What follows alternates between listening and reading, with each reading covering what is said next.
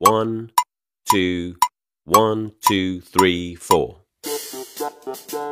大社会，小新闻，新鲜事儿，天天说。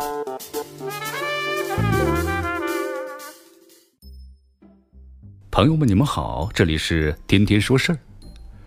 这鳄鱼咬伤人呐，咱们听说过，但这人用石块砸伤鳄鱼又听得比较少了，而且呢，还是一名游客。哟，这到底是怎么回事呢？十月五号啊，厦门市中非视野野生动物的负责人、野生动物园的负责人证实了此事。被砸伤的鳄鱼啊，是一条体长六米、重达一点二五吨的湾鳄。被砸的原因是什么呢？它一动不动。这游客想试探它到底还是不是活的。这游客呢想试探他到底是不是活的。这目击者说，石块呢是一个带着孩子的男人扔的。你看看，为了试探死活，将货真价实的鳄鱼都砸出血了。这肇事者的素质令人堪忧啊！有网友呢不无气愤的调侃：“还好啊，只是用石块的来检验。要是自己亲自跳下去亲手检验，估计就是一起鳄鱼的惨案。”令人挺无语啊！被砸伤的鳄鱼此前就多次被游客用石块骚扰，只是这次呢，被砸出了一个长达三厘米的伤口啊！这躺着都中石头啊！前有虎园违规下车引发的惨案，现在又有呢鳄鱼流血的案子。对于这类事情的探讨啊，始终绕不过几个核心的词汇：规则、素质、文明。这舆论呢，并非没有共识，但是。奈何现实啊，屡屡激怒了舆论。一些人不经意之间就暴露出了自己的本性，总能够轻易的把底线击穿的。这鳄鱼是冷血动物，但人呢是热温的。如果咱们丧失了这份热温，那和冷血动物有什么区别呀？我们如何对待动物，很多时候正映照着我们如何对待同类。前不久啊，四川出台了一个规定。要求强化呢人工圈养种群的管理，严禁呢借助商业活动近距离接触圈养大熊猫。其中的一个考量啊，就是避免游客呢素质不稳定带来的伤害危险。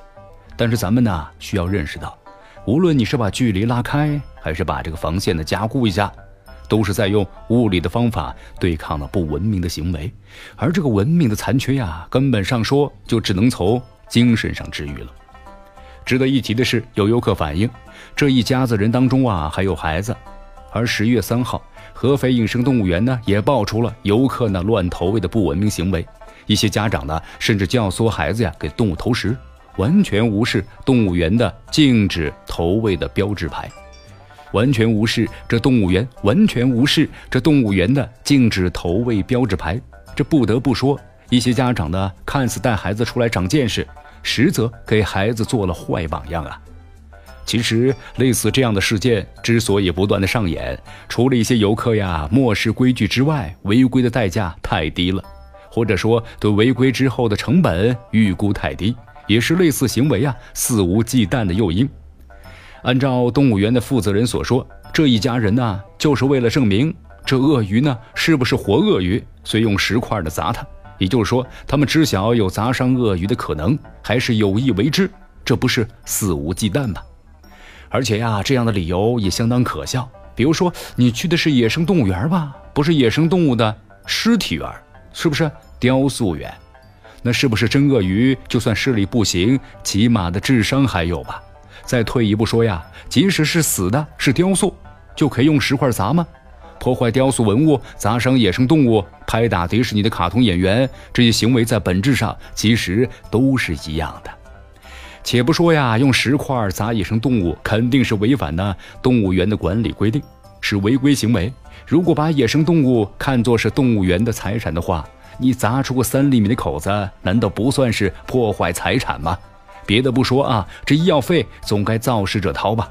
所以说呀，这事儿呢，如果止于曝光。以及渲染鳄鱼被砸得多么可怜，恐怕没有多少实际意义。最直接有效的方式就是尽力找到这家人，批评教育，要求道歉和赔偿，一样都不能少。只有把这些代价呀执行到位，才能够以儆效尤。